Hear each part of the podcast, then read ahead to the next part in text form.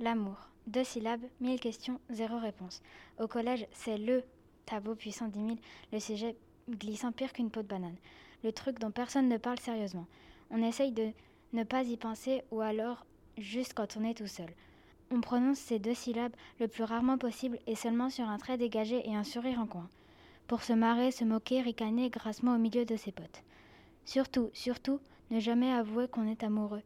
Ne pas se l'avouer à soi-même à moins d'avoir envie de subir les regards moqueurs des copains, leurs rires et leurs mille questions, plus embarrassants qu'un chewing-gum sous la chaussure. C'est simple, entre une conversation sur les bonnets de piscine pour m'aimer et une discussion sur l'amour, toujours préférer les bonnets. Avant, je suivais ce programme à la lettre, moi aussi. Comme les autres, et même encore plus que les autres. Dès qu'on parlait d'amour, je ricanais, je soupirais, je criais Ouah, c'est nul les filles, de toute façon.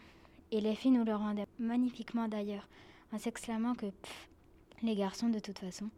C'était l'équilibre parfait. De quoi rassurer tout le monde. Je trouvais ça un peu triste, mais logique, tristement logique. Et puis boum, un jour ça m'est tombé dessus.